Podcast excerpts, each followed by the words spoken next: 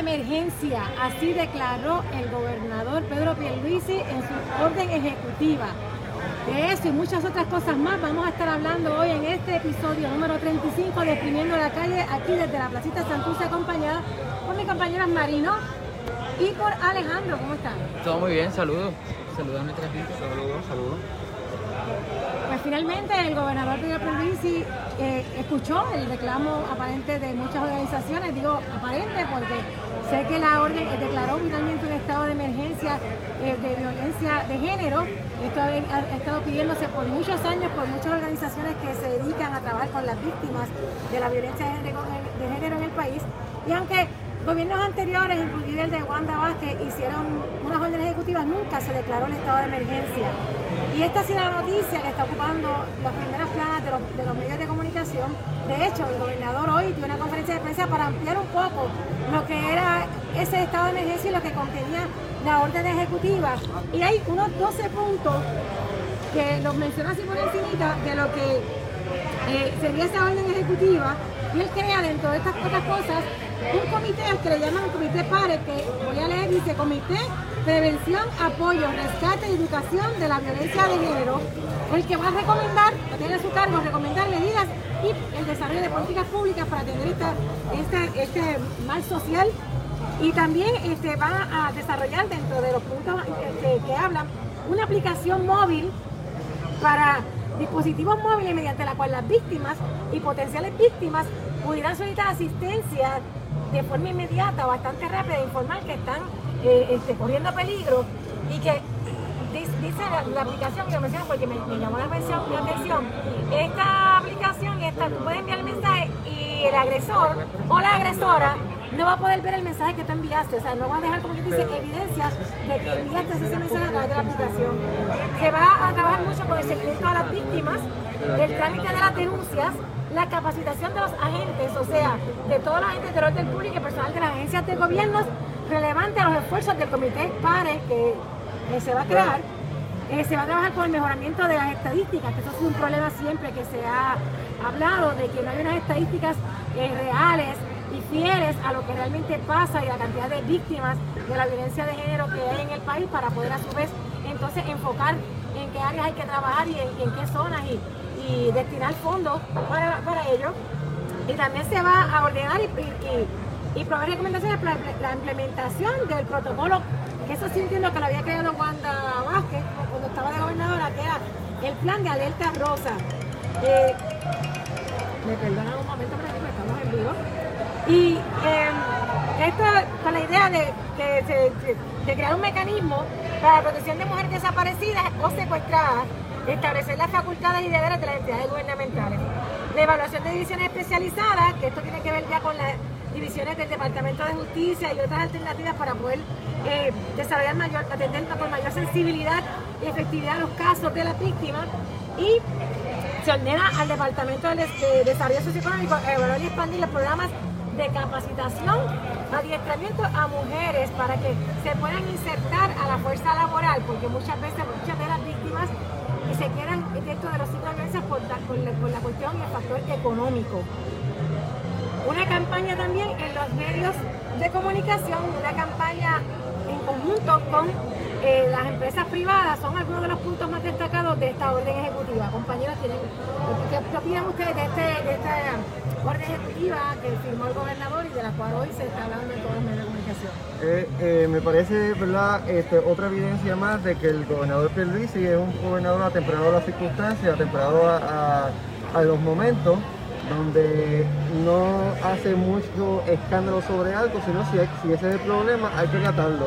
Me gustó la conferencia de prensa donde se donde a, a, habló verdad de manera eh, clara sobre la sobre lo que lo que correspondía en, esta orden ejecutiva que me parece bastante amplia en, en términos educativos y, y, y, planes de acción para el futuro en términos verdad de, de, propaganda y todo ese tipo de cosas para proteger a las víctimas y también el espacio laboral y todo eso. Entonces, me parece que el gobernador Pierluisi se apunta otra, en mi, opinión, a, favor, en términos de que es gobernador, de que habla claro, actúa y pone, y pone en acción que que se vean los resultados son otros 20 pesos, ¿verdad? Porque esos son este, los elementos que, que, vienen construyendo lo que es el gobierno, porque tenemos muchas leyes, tenemos muchos reglamentos, tenemos muchas órdenes, pero del dicho al hecho hay un largo trecho, como dicen por ahí, y hay que ver, ¿verdad?, cómo se ejecuta y cómo se defienden estas víctimas.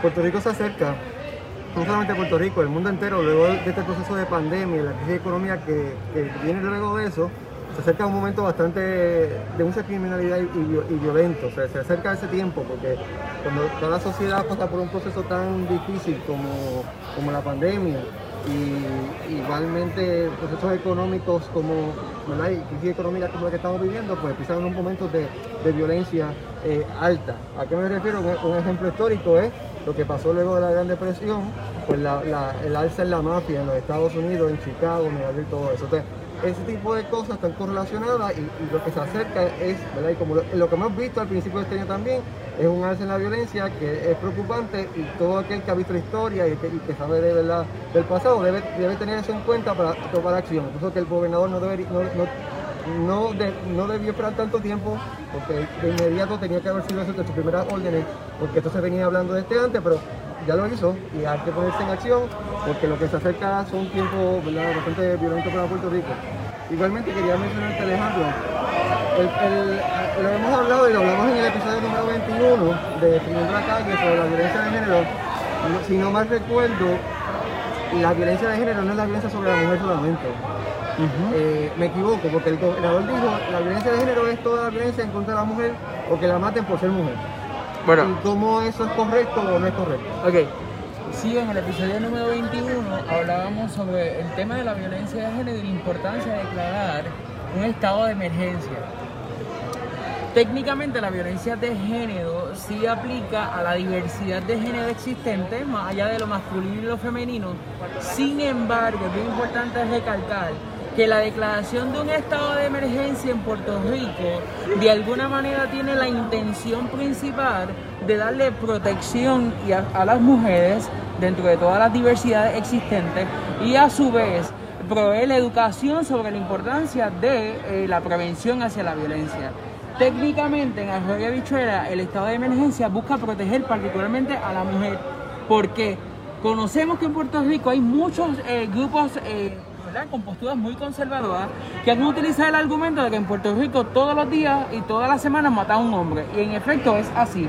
Pero esto ocurre precisamente porque nosotros los hombres y dentro de la diversidad, ¿verdad? Los, que estudiamos el tema hablamos de la masculinidad y de las masculinidades, haciendo referencia a, a las diversas masculinidades que pueden haber versus la masculinidad hegemónica, que es la que trae la toxicidad en la sociedad que hace que entre ellos mismos se maten, pero las razones de, los asesinatos o de la privación de la vida es por otras razones totalmente diferentes al hecho de que tú seas mujer. Cuando tú ves que hay hombres que se matan, es porque quieren eh, sacar uno más pechos que el otro, porque el otro le dio el trago al otro. No es porque es hombre, es por unas cuestiones culturales que sean que también hay que trabajarlas dentro del proceso de lo que, lo que es la educación con perspectiva de género, que eso es la secuela de lo que es el estado de emergencia, según declaró el gobernador, que también ya ha salido en la prensa, donde se va a trabajar un plan piloto para comenzar la educación con perspectiva de género. Pero sin irme del tema principal, y para que la audiencia ¿verdad? pueda tener bien claro, en Puerto Rico, y, enfatizo en esto porque eh, eh, personas particulares del proyecto de Dignidad en, en el Senado y en la Cámara ya están utilizando el argumento de que aquí matan hombres. Y sí, matan hombres, pero precisamente, la, como ya bien dije, las razones no son las mismas, son totalmente muy aisladas. Aquí hay mujeres que son asesinadas por simplemente ser mujeres. Hay mujeres trans que son asesinadas por simplemente ser mujeres trans. Tenemos el caso tan reciente de un hombre trans que fue asesinado a inicios del año, que lo encontraron en, en, el, en el pueblo de Trujillo Alto. Y tenemos el caso de una compañera trans que fue golpeada por tres hombres eh, y ahí tú te das cuenta que hay unas interseccionalidades, unas particularidades que hacen que la violencia caiga en, unos sectores muy limitados o muy diferentes a lo que se da entre hombres. Como decía Ana Irma Rivera Lacen, hay que ponerle apellido al asunto, porque no es tan simple decirle que todos pasamos por violencia. Sí, todos. Oye, la política en Puerto Rico, por ejemplo, es violenta. Las medidas que toman en Puerto Rico nuestros legisladores, senadores y el gobierno central son bien violentas los discursos. Pero hay otras cositas que a mí me llaman la atención de este proceso de la declaración de estado de emergencia. Me llama la atención cómo ordenan que haya una persona de cumplimiento. ¿Y para qué tenemos la oficina de la Procuraduría de la Mujer? ¿Acaso esa oficina no está llamada a velar y salvaguardar la vida y proteger la vida de nuestras mujeres en Puerto Rico? Y cuando digo nuestras mujeres, no porque sean mi pertenencia, sino porque compartimos este espacio. Otra cosa que me llama la atención es un presunto agresor. Y digo presunto porque saben que en noviembre una mujer dijo que el gobernador electo, de alguna forma u otra, es unos acercamientos eh, indecodosos de índole sexual y sabemos que eso está tipificado eh, como delito. El que de alguna manera declara un estado de emergencia y todas las incongruencias de la vida, ¿verdad? Y que sea el mismo partido que ha tenido muchas oposiciones a este tema el que lo haga yo celebro el que se haya traído el estado de emergencia, pero también no, no, permito que el acto sea una manera de mantenerme callado y decir, ay, qué bueno, lo hicimos, perfecto. Sí, también hay otras cosas que hay que mirar, que precisamente los partidos que han estado en oposición sean los que ahora mismo tomen la oportunidad para avanzar la, la ¿verdad? La, causa, la causa social y ahí es donde nos tenemos que entrar. Aunque reconozco que Pierluisi tiene una mentalidad totalmente diferente a lo que da Ricardo yo y a lo que da... Wanda Vázquez, que sabemos que Wanda Vázquez, siendo mujer y ex secretaria o ex de la oficina de la mujer, nunca hizo un bledo, inclusive en su discurso en el Día de la Mujer le agradecía a su esposo por ayudarla, por haberla asistido en las tareas del hogar. Eso es un discurso machista, un esposo tú no le agradeces porque te ayuda, es parte de su responsabilidad como pareja, porque precisamente dentro de los acuerdos, ¿verdad? Que sea una pareja, hacer esas cositas. Pero, ¿verdad? Eso es parte de las cosas que me llama la atención de, este, de esta declaración del estado de emergencia y la selección que se vaya a dar de estas organizaciones feministas, porque la orden declara que se va a establecer la oficina y va a incorporar tres, van a haber 17 miembros si no me equivoco, y miembros, y se va a establecer eh, vínculos con tres organizaciones. ¿Cómo se va a dar esa selección de esas tres organizaciones? Me resultaría interesante saber cómo ¿verdad? se va a dar ese proceso. Eh, algo de que tú mencionas relacionado a, por qué eh, van a crear este comité existiendo la oficina de la Procuradora de las Mujeres. Hoy precisamente entrevistan a la, Procuradora de las Mujeres eh, en unos medios de comunicación y ella pues dentro de todo pues dice que bueno, ¿verdad? Que por fin declararon el estado de emergencia de género, de violencia de género, perdón, pero sin embargo sí dice que muchas de esas cosas que dicen que se van a hacer ya la oficina las hace. Y a mí, y que cuando le preguntaron al gobernador inclusive durante la conferencia de prensa, más o menos cuáles son las funciones diferentes a lo que ya hace la, procuradora, en la explicación del gobernador fue decir que lo que pasa es que la procuradora es, no es del Ejecutivo, que es del Legislativo, como si no pudieran trabajar en conjunto y si al contrario, mis esfuerzos, vamos a lo que vamos a hacer es reforzar esa oficina y asignarle más recursos a esa oficina, porque ya tienes el vehículo, ya tú tienes la rueda hecha. ¿Por qué reinventar una rueda? ¿Por qué hacer el comité de los comités? Y lo digo, ¿verdad? No, no en ánimo de criticar, es que me preocupa un poco que aquí siempre tendemos a hacer el comité para pensar y pensar cuando realmente tiene mucho más que pensar. Hay que ejecutar, hay que llevar a la acción. Entonces, en lo que está en lo que se conforma el comité, en lo que el comité se pone de acuerdo, en lo que estos pensantes que van a formar parte del comité, que aún no sabemos completamente quiénes lo van a conformar, pues miren, sigue corriendo el tiempo y ya hay una procuraduría, ya la hay. ¿Por qué mejor entonces no reforzar esta procuraduría? ¿Por qué mejor entonces no poner todas esas organizaciones que ya existen, que ya existen, que dan servicio a las víctimas y que son probados, ¿verdad? Porque a mí me preocupa un poco y quizás es la desconfianza generalizada que ya hay en los sistemas ¿verdad? Y, en el gobierno en general, en la administración de los fondos públicos. Me preocupa un poco porque la declaración de estado de emergencia lo que permite también es que ahora se asigne un presupuesto para trabajar con esta problemática. Pero me preocupa mucho que ahora empiecen a surgir un montón de organizaciones nuevas que no han trabajado con este problema por años para guisar, mira, del pote. Y las que ya llevan trabajando, que conocen la problemática, que conocen la raíz del problema, dónde es que hay que este, llevar la acción, que a esas no se le asignen los fondos suficientes y que entonces hay una entidad, váyase, que fiscalice, que en efecto se haga, porque suena bonito, se ve bonito de parte del gobernador, el que lo haya hecho a destiempo, pienso yo, porque tuvo que esperar que mataran a la primera mujer, cuando En eso coincido, Marino, dijiste que debió haberlo hecho desde el principio de sus primeros proyectos de ley, debió haber sido ese, pero nada, vamos a decir que bueno que lo hizo. Tengo mis reservas, como dice Alejandro también, con la acusación que se le hizo en un momento dado, que quizás ahí quedó, no sabemos qué ha pasado, pero la realidad es que la preocupación más grave mía es esos fondos, ese comité, cuánto tiempo va a tomar.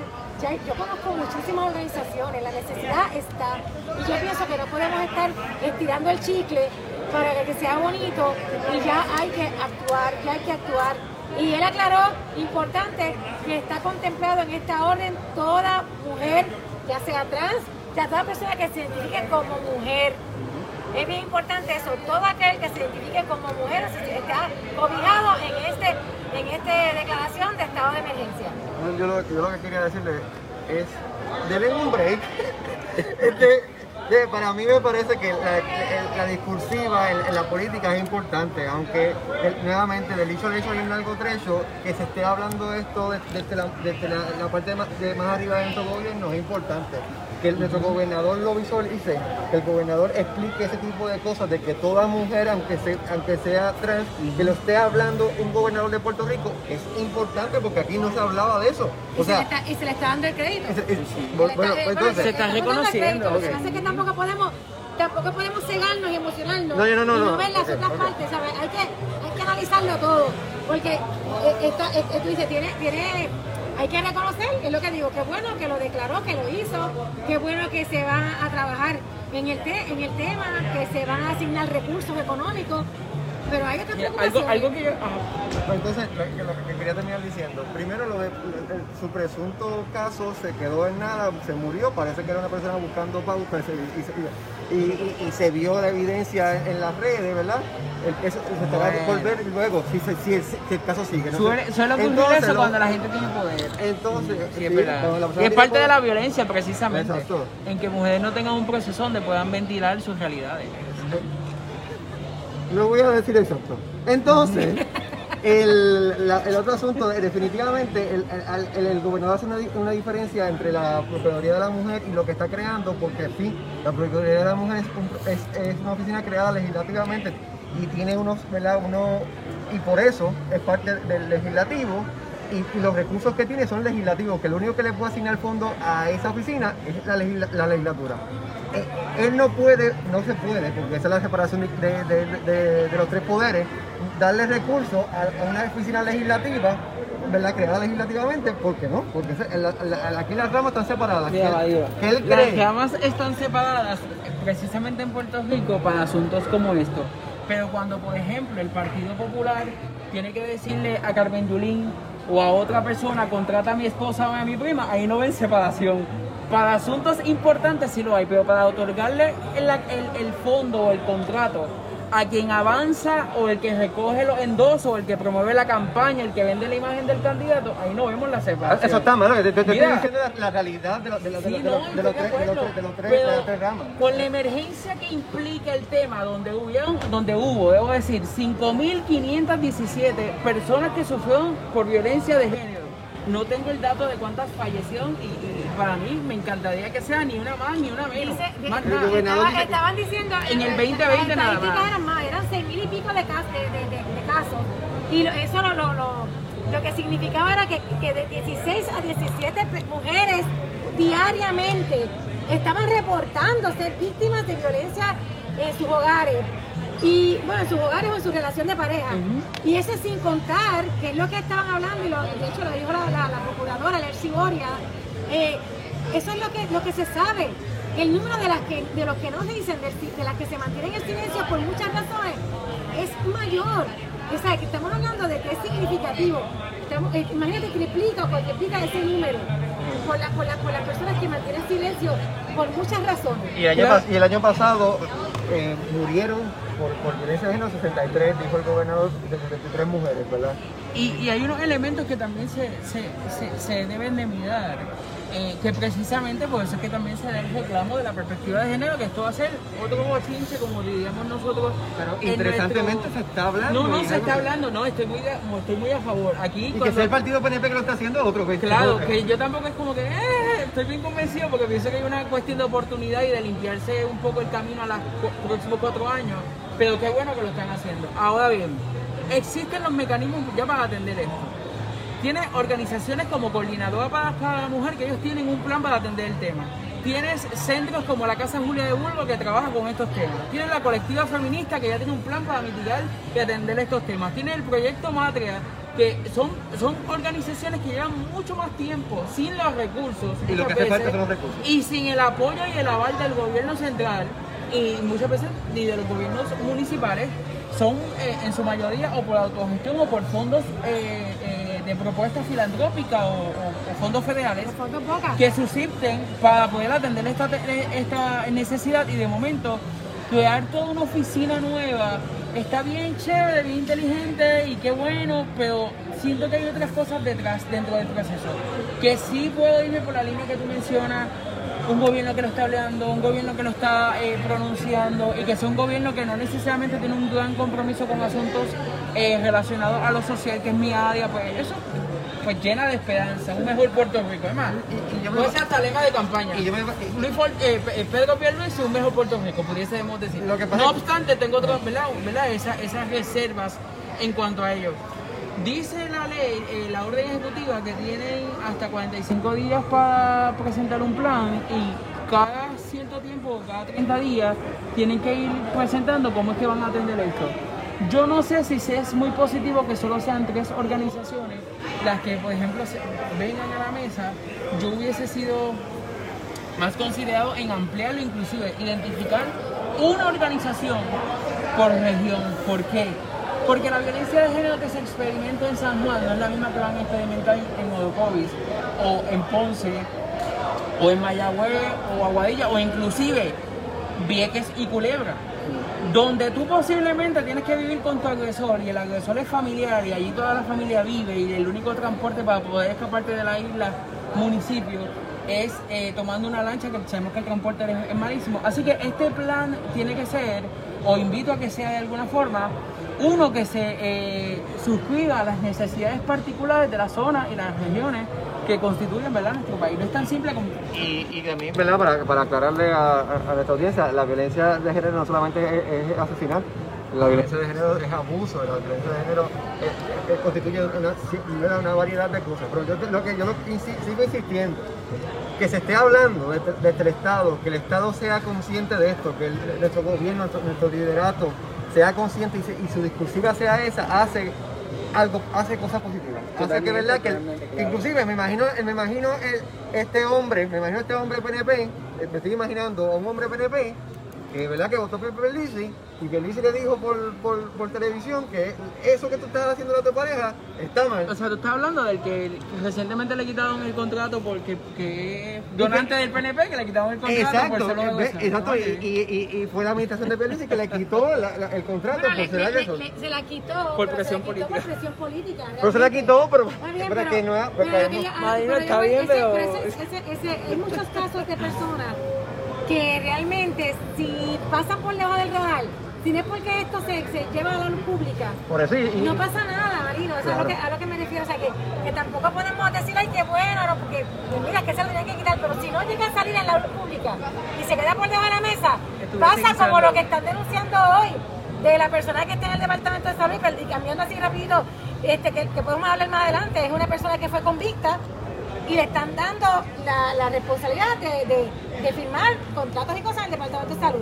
Así que por eso es que lo menciono, porque si no se sale a la luz pública, No pasa por, mira, pasa, por, pasa por ficha, como dicen por Y, y si no le ven el oportunismo político de, de sacarle ventaja, como ocurrió con Héctor Ferrer, que en paz descansa, donde lo acusaban de ser eh, agresor contra su esposa, donde presuntamente le rompió el celular y todo lo demás. Los del partido PNP utilizaron eso contra la campaña en contra de él. Si ellos- o sea, si, es lo mismo que pasó con Pierluisi, que, o sea, Tradicionalmente, si no vemos la oportunidad de dónde yo puedo meter el pie para yo avanzar mi causa, no se atiende. Qué bueno y felicito al gobernador y a su equipo para que te sientas feliz. Gracias. Eh, de que en efecto estamos hablando de esto y me ¿Estás siento bien con- muy contento porque de igual manera pienso que el gobernador eh, va a, a- a traer un discurso similar al que está asumiendo por ejemplo el presidente Joe Biden con relación a las comunidades LGBT y a las personas de identidades trans que da parte de su plataforma de gobierno y que conste nuestro gobernador electo, sus propuestas para las comunidades LGBT eran una soberana porquería porque yo lo leí. O sea, ahí está bien flojito. Pero está bien, no le podemos pedir un palo de. China manzana. Pero está, pero está abierto a, a hacer algo más que lo que hizo Wanda. y consecutivamente Pero sabemos que tenemos que- políticos que no están en el poder, que no necesariamente han tenido que llegar al poder para estar con esta apertura. Mira, hablando, hablando, retomando un poquito del tema del asunto de la preocupación que yo tengo con la asignación de los fondos y lo que va a pasar, tan reciente como en, en el 15 de salió una noticia donde el Departamento de Justicia, el Departamento de Justicia administra lo que le llaman los fondos POCA, que son estos fondos federales que están destinados a atender a las víctimas del crimen. Y el Departamento de Justicia, con la problemática grave que hay en Puerto Rico, de violencia en todos los aspectos y de crimen, el Departamento de Justicia devolvió al gobierno federal casi 700 mil dólares por no utilizarlo, por no atender las víctimas, por no asignárselos a las víctimas. Y por eso es que me preocupa quién va a estar supervisando que en efecto se lleve a cabo, porque mira cómo el Departamento de Justicia, haciendo falta, yo conozco organizaciones que con esos fondos hubiesen hecho maravillas para atender, hubiesen ampliado los servicios muchísimo más para atender a estas víctimas del crimen. Y no lo hicieron, los devolvieron, se perdieron. Así que hay que ser bien cuidadoso con estar celebrando, hay que, vamos a celebrar al final, cuando ve- hay que celebrar que se dio el paso. Pero la celebración real va a ser, esto creo que hasta, hasta el 22, hasta finales del 2022, que está vigente esta orden ejecutiva. Pues cuando termine la orden ejecutiva, cuando se vean los resultados, entonces aplaudimos y decimos si, si, si, si funcionó. Sabemos que todo plan se vaya haciendo ajustes en el camino, pero precisamente por eso es que hay que evaluar, porque si no funciona lo que estás haciendo ahora, no debes insistir en que se quede igual.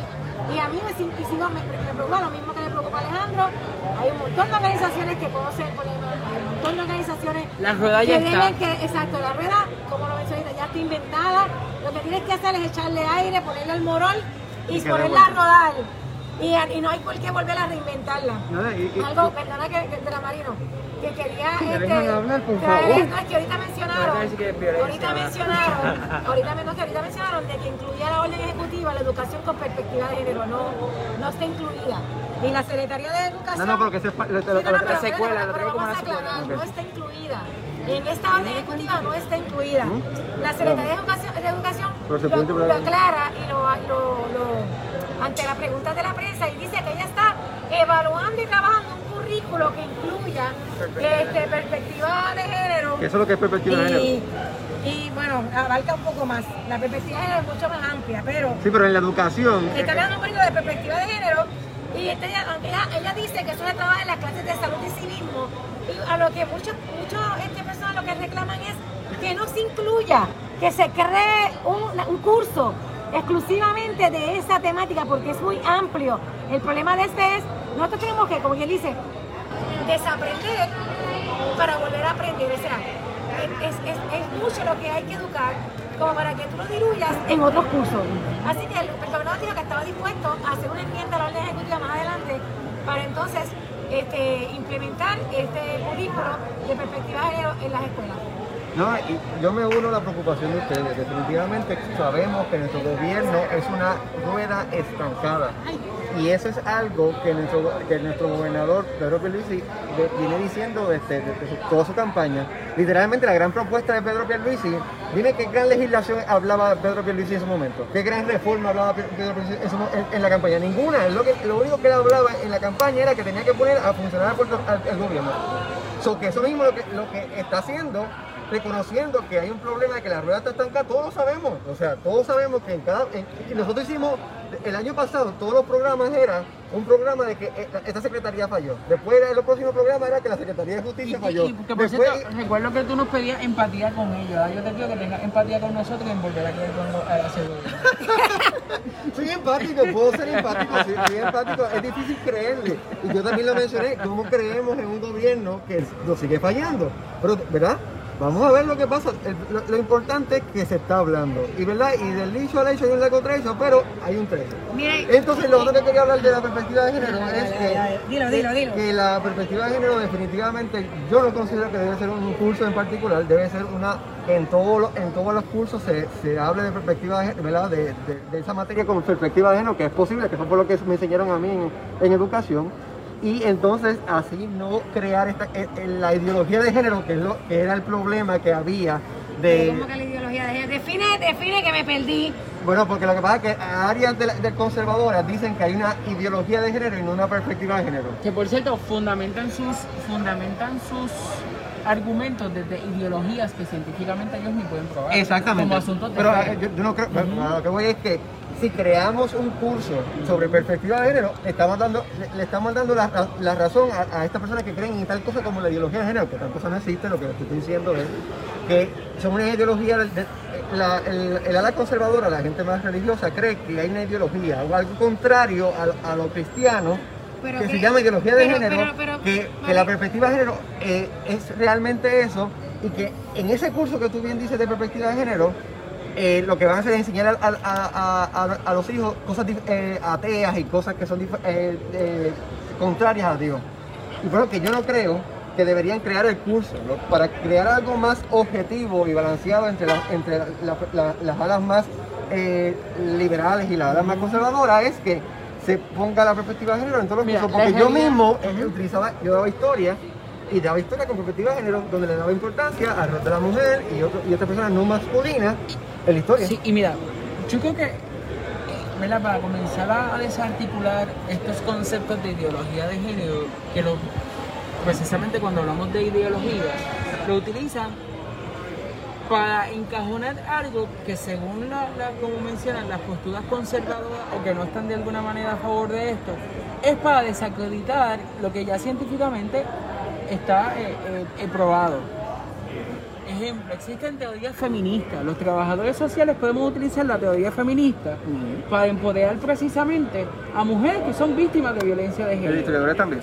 Eh, cuando hablamos de aplicar, por ejemplo, un currículo con perspectiva de género, es un poco muy bien lo que menciona, donde dice que en todas las clases se puede hablar sobre el tema. Resaltar es una buena estrategia, resaltar y darle la misma importancia a la mujer, en vez de hablar simplemente de lo que hizo, por ejemplo, eh, el gran ladrón alabado de toda la América, Cristóbal Colón. Podemos hablar que quizás si hubo alguna mujer involucrada en estos procesos, ver lo que sucedió desde la Biblia, que muchas veces la utilizamos como una manera de... Juan Inés de la Cruz, ¿te recuerdas? Claro. Eh, y tenemos otras grandes personas que- de la historia que podemos resaltar, feminas. Eh, y, y- y desde el componente bíblico, existen otras historias donde yo puedo articular que se eh, trabajaba un asunto de perspectiva de género. En la Biblia también. En la Biblia. Lo que pasa es que muchas veces es más fácil arrancar ese texto o pasar esas páginas para mantener un discurso de miedo, de odio, de separación y abrazar un discurso muy vago del amor y la paz cuando realmente no es eso. Si nosotros queremos atender que en igualdad y en oportunidad se mide la violencia en todo su espectro, muy nuevamente aprovecho la oportunidad para felicitar a Ana Irma Rivera Lacen, que muy educada y con toda la elegancia que la distingue a ella, explicó la importancia de ponerle apellido a la violencia. Porque tú puedes tener un monstruo, pero tienes que ir derribándolo poco a poco. Ojalá vivamos en un país donde no haya violencia. Yo aspiro a un Puerto Rico donde nos podamos amar, donde empecemos el podcast exprimiendo la calle abrazando a Madino. Bueno, O cuando sea, no haya COVID, cuando no haya pero, epidemia. donde, ¿verdad? Donde de alguna forma, y no es que en Madrid haya sido violento, pero tenemos muchas posturas, como toda nuestra audiencia ha visto, tenemos unas posturas ahí bien chocantes. Pero donde podamos indistintamente, como ocurre en la política de nuestro país, que cuando están en el Senado entrándose a palos, después van a la placita de Santurce y te dan otros palos, eh, entre amigos, tipo Georgina Navarro, tú sabes. Ajá. O sea, aspiramos a esta sociedad y es posible. Hay otros países que ya lo tienen, hay otros países que ya tienen la perspectiva de género establecida en todas sus eh, instituciones educativas y en todas las agencias de gobierno y nadie se ha muerto por ello. Esto es como los pensamientos en contra del aborto. No, estamos en contra del aborto porque pensarían ella que toda mujer iba a salir corriendo a abortar o que todo el mundo iba a salir corriendo a comprar marihuana porque era eh, legal para propósitos medicinales. La gente no es eso. Lo que estamos haciendo es un país que responda a las necesidades particulares de unos sectores que usted crea o no crea, hay que validar los derechos de esa persona. Y como muy bien dice nuestra constitución, intentar que la dignidad de los seres humanos no sea violentada. Mire, y, y quería, quería abundar sobre lo que Marino estaba hablando. Yo sí estoy, yo estoy de acuerdo en, en- en que Marino dijo que en todos los cursos se debe hablar o se debe implementar lo que es perspectiva de género. Y sí, pero también tiene que haber un curso que sea exclusivamente de eso, porque sabes que llevamos demasiados años con una mentalidad a nivel social, a nivel, a nivel familiar y a, nivel de diferentes instituciones, metiéndonos unas ideas en la cabeza de cuáles son los roles, de cuáles son los derechos, de qué es un hombre, de qué es una mujer. Y este discurso, ¿verdad? De, de en vez de que haya una igualdad, de que los y la mujer somos iguales, tenemos los mismos derechos, hay más oportunidades y todo. No, que para romper con todo eso se necesita mucho tiempo. Y por eso es que yo, pues, avalo el que se haga un currículo y que se haga un curso, no que se diluya entre medio de otros. Por otro, por otro lado, quiero también abundar un poco sobre lo que estaban hablando. Y es que no solamente la responsabilidad de, romper con esto es del gobierno, que el gobierno está dando este paso, pero se tienen que unir las demás, las demás instituciones, entre, ellas la iglesia, porque muchas iglesias perpetúan muchas eh, conductas e ideas que promueven la violencia dentro de las relaciones de parejas.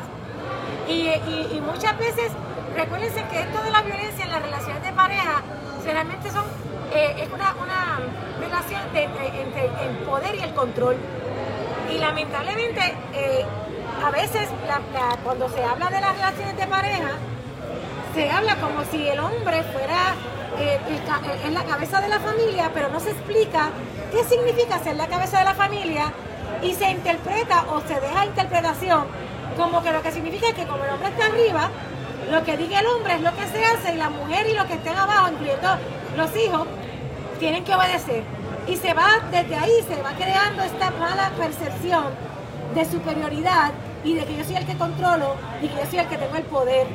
Y entonces por eso que la responsabilidad no es solamente del gobierno, la responsabilidad es de todos.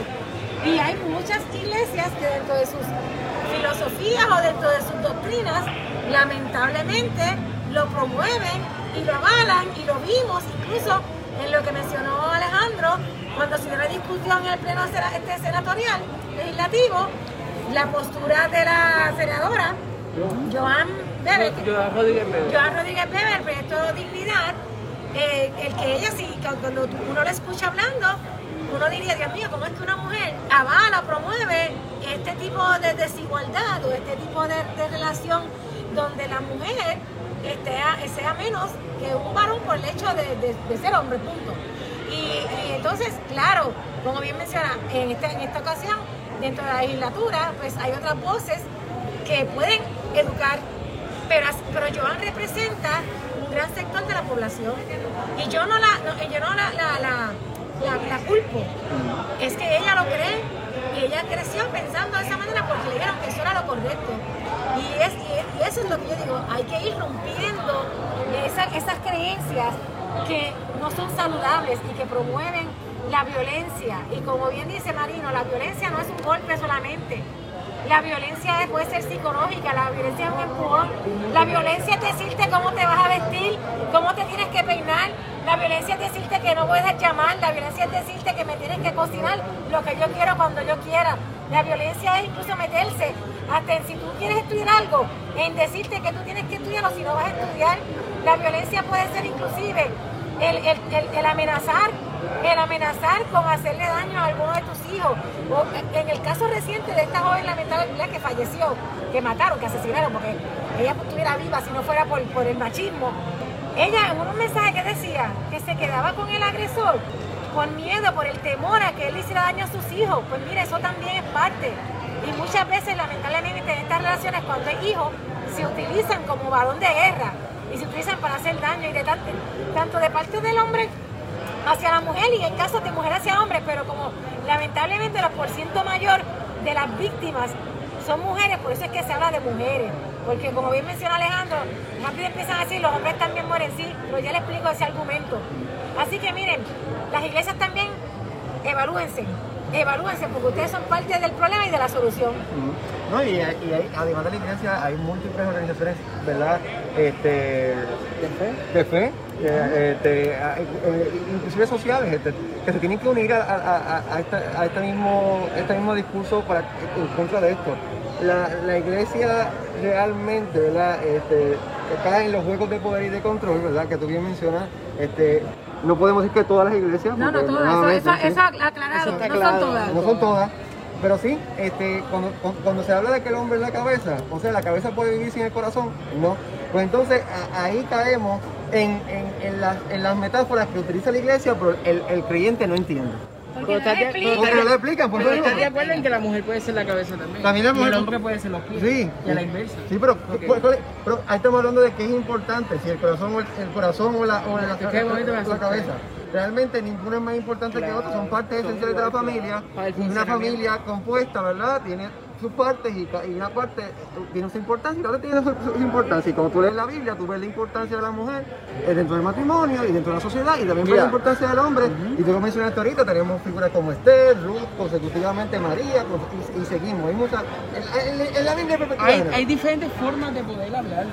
Es tan sencillo como perspectiva de género es que tengamos a Elba parte de nuestro podcast. Claro. Perspectiva de género es que Rodríguez, eh, Joan Rodríguez Bebé, hoy sea senadora. Perspectiva de género es que Wanda Rolón sea pastora. Ajá. Perspectiva de género es que Puerto Rico tenga dos mujeres que fueron gobernadoras. Bueno, Wanda Vázquez diría que fue la primera gobernadora constitucional, pero fue gobernadora. Perspectiva de género es que tengamos eh, una presidenta, una Vicepresidenta, eh, ay, me- falta- me, me- me emocioné, una vicepresidenta, mujer o que sea parte de un cuerpo de liderazgo político en, este, eh, en los Estados Unidos. Entonces, tú te vas dando cuenta que las transformaciones sociales son importantes, reconocer y caminar hacia lo que la sociedad necesita trae buena, eh, buenos beneficios, eh, hace un reconocimiento que es fundamental y sobre todo abona a la calidad de vida de las personas. Ujú. Que sabemos que este asunto de la calidad de vida es otro tema que podemos de- debatir más adelante, pero nada que tenga calidad de vida no es bueno para las personas. Así que, y estamos bien felices y nuevamente me reitero en felicitar al señor gobernador y a su equipo de trabajo por esta orden ejecutiva. Marino, siéntete feliz. Ya Alejandro lo ha felicitado varias veces. Entonces, del mismo modo, pues estaremos al pendiente, porque yo sé que esto va a ser en el 2023 el eslogan de campaña. Y vamos, y vamos abriendo camino Y, tú- hacia y- y si, y si funciona, y si funciona esta, esta orden ejecutiva. Ojalá. Entonces tú vas a votar por él. No votaría por él. Ah, pues entonces no, nunca ¿por es suficiente. esto no tiene que- ver con las elecciones. bendito Es sea que no- Dios. no- yo no voy a dar un voto porque simplemente Porque funcione, ¿no No, porque si fuese por eso, Marino, tuviese que haber votado, si, diga- digámoslo así, si Ricardo Rosselló hubiese estado en las elecciones nuevamente, tuviese que haber votado por él porque tenía un comité de asuntos LGBT, el primer comité de asuntos LGBT no. PNP. El que, tu- el que atiendan o hay un intento de atender una necesidad sobre un colectivo, no lo hace meritorio. No, pero yo te, yo te estoy hablando voto. si- que si es efectivo. Sí, efectivo que Ese, ese comité, que Que si, se si- felicita, si, si baja- que se reconoce, si los casos. Es un logro de su administración. Si las otras cosas que de igual importancia hay que atender son beneficiosas para el país y dentro del análisis que hace como cualquier individuo y, y yo en mi propio derecho entiendo que él cumple con los requisitos para mí para ayudarle el voto con todo el gusto del universo con todo el gusto del universo pero si en efecto no lo no lo cumple pues mira Madino ve hay otras oportunidades que podemos llevar Y, tam- claro. y estamos de acuerdo que cada, cada persona tiene libre de- determinación sobre por quién va a votar. Te está haciendo. está haciendo- Marino, Marino, ya se acaban las elecciones. Puedes No lo puedo dejar, no lo puedo dejar. Puedes coger un descanso eh, y quizás date dos añitos y vuelves otra vez bendita porque te te puedes agobiar las energías. La, reali- la realidad es que además de esta información de violencia de la, de la declaración de Estado, también tenemos que darle algo que no podemos perder de importancia y es la vacunación contra el coronavirus. Y hoy sale la noticia de que no parece ser, la, la, la, la proyección era que para el verano el 70% de la población estuviese vacunada. Cuando dijeron, tú, tú- tú- tú sabías que no iba a funcionar. Y yo decía, pero dando el beneficio de la duda, ¿saben qué pasó? Que parece que no va a ser. Parece que nosotros tenemos la razón. Aparenta ser que dicen que ahora es que porque FEMA Ajá. no está enviando la cantidad de vacunas suficiente y no se va a poder vacunar según se tenía proyectado, pero también saben qué. Yo pienso que también ha sido un tan mal manejo, y el manejo no solamente aquí, en Estados Unidos es igual, pero como está el colado, como está el colado, y, y- y el colado y el colado, mira, En Estados. Unidos y en el mundo, o sea, Pero esto estoy hablando de aquí, que es donde me afecta. Yo conozco gente que lo pone en las redes sociales, lo dice, que me vacuné y cuando tú buscas por dónde se puede por verdad, puede haber la justificación para que ya se ha vacunado. Por ningún lado, simplemente era hijo, amigo o lo que sea y lo colaron. Y sepa usted que mientras usted se cuela, está poniendo en peligro a un eh, profesional de la salud, a una persona de primera respuesta e inclusive a un viejo vieja que puede ser familia suya. Pero eso no lo pensamos, lo que pensamos es que listo soy. Ay María, mira, ya me vacuné. ¿Y tu familia qué? Solamente es para que lo piensen, porque a veces solamente pensamos en la inmediatez y en, y en lo lindo que nos vamos publicando y no pensamos en las consecuencias de ese acto de ser listito. Pero evaluando esto, me preocupa porque ya muchos veíamos que para verano pensábamos que podíamos estar como liberados. Y es como que bajo. Vamos, va- vamos casi, vamos por un año completo más, este, siendo completamente eh, objetivo, eh, un año más de esto. Este, es imposible no, no decir lo contrario. Eh, cuando, se, cuando se anunció en ese momento lo de que íbamos a, a tener el 70% de la población, todos fuimos agnósticos al respecto. Yo fui, el, yo fui el optimista y dije que podíamos hacerlo y que, que, buscáramos. Y, y, y voy a decir la verdad, no es culpa del gobierno, es culpa del gobierno federal, de la administración pasada. Ah, Dios, espérate, espérate, espérate. Bueno, Alejandro, ¿tú escuchaste eso? pero- Que el gobierno federal... eh, El eh, gobierno eh, federal de Trump falló. sí falló. Ah, el el gobierno Trump. federal de Trump sí No, falló. pero- Que el plan de acción fue, eh, eh, eh, fue hasta ahora. Biden entró el miércoles pasado. Biden entró el miércoles pasado. Marino, ahora Marino, Biden. es- grabado. Ajá, entonces ahora Biden, ahora la nueva administración de, de Biden que ejecutaron este viernes el nuevo plan de, de COVID, van a traer ma- más, ¿verdad? Más vacunas, van a poner más dinero en eso, so que van a llegar más vacunas. Vamos a ver si con ese plan de acción de, de Biden es posible para el verano, pero con el plan de acción que había antes, que no era ninguno de Trump, no íbamos a llegar y eso es lo que están anunciando hoy en Puerto Rico, que, que con lo que hay, que Trump dejó, pues no, no va a dar. Entonces, otra cosa que quería mencionar que me pareció curiosa sobre el proceso, yo no soy vacunado todavía y estoy esperando mi turno para ser vacunado. Eh, te pregunto, yo creo que tú, tú sí te vacunaste. Sí. Este, sobre... Pero es, es- es- importante aclarar que él se vacunó por Sí, qué. por- por- Porque porque... trabajo, soy un proveedor de servicios de salud. Exactamente. Tuve la fortuna y el privilegio en ese sentido de... Por primera vez en mi vida tengo el privilegio de gozar de un privilegio. Pues te, pre- te pregunto, la orientación pertinente y el, ver- y el verificar tu, por eso mismo, eso, a eso voy, a eso voy, a eso voy. Lo que me dijo, lo que me dijo, sí, lo que me dijo es lo que voy. La la- a muchas personas les, los están mandando a firmar unos documentos de, de- de ceder este eh, para que no los demanden luego de, de- es un relevo de responsabilidad. Eh, me estoy enterando de que muchas personas están dando este, este relevo de responsabilidad y que el relevo de responsabilidad específicamente en el convenio dice que la persona fue orientada, de que tiene toda la información, de que pudo pre- preguntar, de que pudo preguntar eh, pertinente a eso y consiguió todas las preguntas No entiendo, necesarias. no entiendo. Tú estás hablando de que te, te- Para- para- te- te ha dado información de que alegadamente antes de vacunarte te dan un documento de relevo de responsabilidad que, de que si hay alguna reacción de la vacuna no puedes demandar a nadie. Esto está pasando a, los, empleados de- del Departamento de Salud, que lo vacunaron de- dentro de la primera, de la primera vuelta y, y, y lo pusieron a firmar un relevo de, de responsabilidad. Pero el problema es que eh, las personas, primero, ha faltado orientación sobre la vacuna, eso, eso, sí, eso sí lo podemos decir. Y también, lo que muchas personas tampoco saben porque no hay orientación, es que deben verificar con su médico primario, con su especialista, ¿verdad? O primario, Entonces, con su médico, con, su- con su médico primario, sobre si se puede vacunar, si tiene condiciones eh, Previa. previas. Que eso es algo que no- nadie, nadie ha mencionado, que nosotros aquí en, en el primero debemos mencionarlo para que, porque yo soy, yo soy de la persona que creo que debe- debemos Sí, vacunarnos. pero hay personas que, que tienen problemas con su sistema inmunológico, lo tienen comprometido, otras condiciones que en efecto pues no se pueden vacunar. Y es lo que Marino lo que menciona es que es importante que usted consulte con su médico y esté seguro de que usted es un candidato eh, que no corre ningún tipo de riesgo por sus condiciones a vacunarse. Y también los, y también los invito, también los invitamos a que se orienten este, correctamente en, en- en- de, de parte de, la- de la- de la- de los medios Pero- oficiales sobre la vacuna, porque ha faltado orientación. Todo el mundo está hablando de que vacúnate, vacúnate, vacúnate, y definitivamente hay, existen personas que, no- ¿Tú que sabes están qué- tú sabes considerando. lo que? Hay, personas que están considerando no vacunarse por esa falta de orientación. Pero tú sabes qué es lo que pasa, te voy a de mi experiencia. Yo tengo un documento, ya yo me puedo ir a vacunar porque también soy proveedora de servicios y de este y, estoy, y soy, ¿cómo es? estoy propensa, a- a- a riesgo. Yo llamé para orientarme, para ver dónde me tenía que ir a vacunar y tengo que reconocer que la persona que me contesta del municipio donde yo vivo fue muy amable, muy atenta y todo. Pero entonces, esa persona no es quien te orienta. Te orienta otra persona a la que tú tienes que escribirle un correo electrónico y enviarle un mensaje para que entonces ese- esa persona que es un epidemiólogo de- del área te conteste a ti. Y yo digo, esa soy yo, que conozco la tecnología, que tengo ese acceso, que entiendo. Pero la población, la masa, ¿puede hacer eso?